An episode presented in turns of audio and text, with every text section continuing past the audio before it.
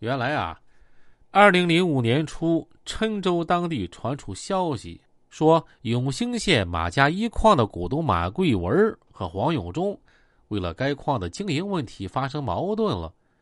为了帮助黄永忠，李阳林放风说要请东北人搞马桂文。随后，马桂文就请了和李阳林同村的李日华出面撩难。当时，李阳林开口就向马贵文要二十万，马贵文就答应下来。五月二号，马贵文在万国大酒店为他儿子的百日啊，就摆宴庆贺。李阳林带着李永军等人就去了现场。吃饭的时候，有谁说话不对劲儿，你们就揍他。李阳林在酒店门口交代手下说：“在宴会上，李阳林当着众人的面向马家一矿的股东李大喜敬酒，可李大喜不肯喝。他的手下一见啊，拿起玻璃杯就砸在李大喜脑袋上，而且当众就殴打了李大喜。就在众人惊愕之际，李阳林突然拿起一个啤酒瓶，吧啦一下砸自己脑袋上。”我的手下不懂事儿，我向你赔礼。这件事儿让李阳林在郴州黑道上就立了威了，也让马家一矿的股东们非常害怕。随后，马贵文马上把二十万元了难费通过李日华就给了李阳林，李日华则扣下其中十六万元，把剩下的四万给了李阳林。有知情者分析，酒店殴打事件。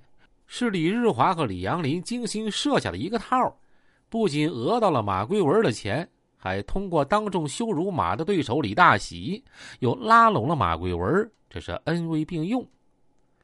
通过这件事儿，原本就是老乡的李日华、李阳林的关系就开始紧密起来。李阳林开始称李日华为老哥。期间，李阳林团伙多次和郴州其他恶势力团伙发生械斗。结局总是以李阳林团伙胜利而告终。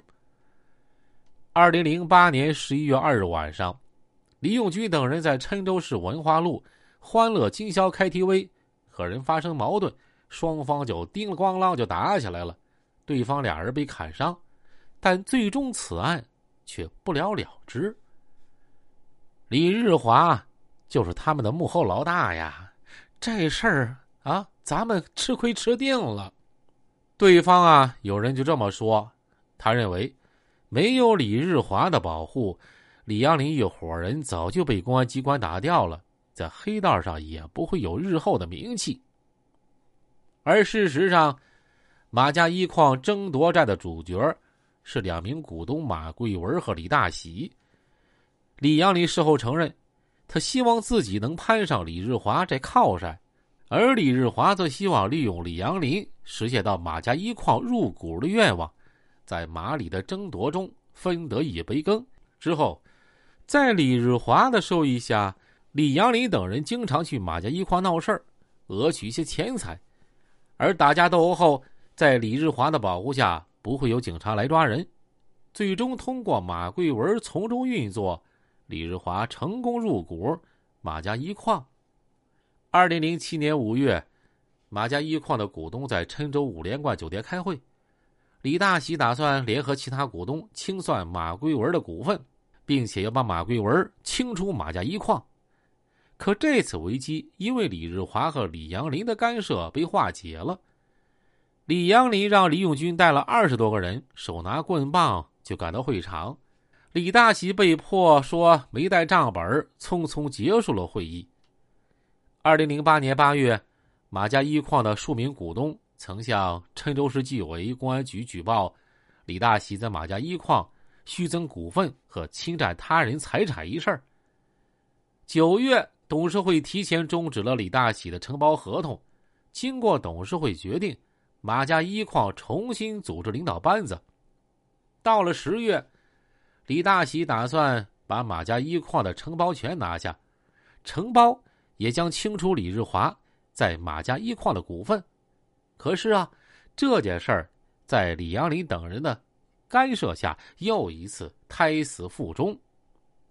而一年之前，在李日华的帮助下，李阳林已经承包了煤矿的销售权。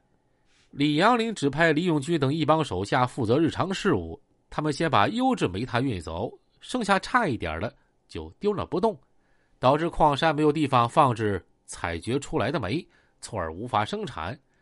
李阳林等人趁机压低价格，谋取暴利，而且李阳林和李日华的舅舅马冠军还成立了马家村运输车队，抬高运输价格，而且欺压。威胁外来司机，不准他们进入马家一矿运煤，形成了对该煤矿销售和运输的垄断。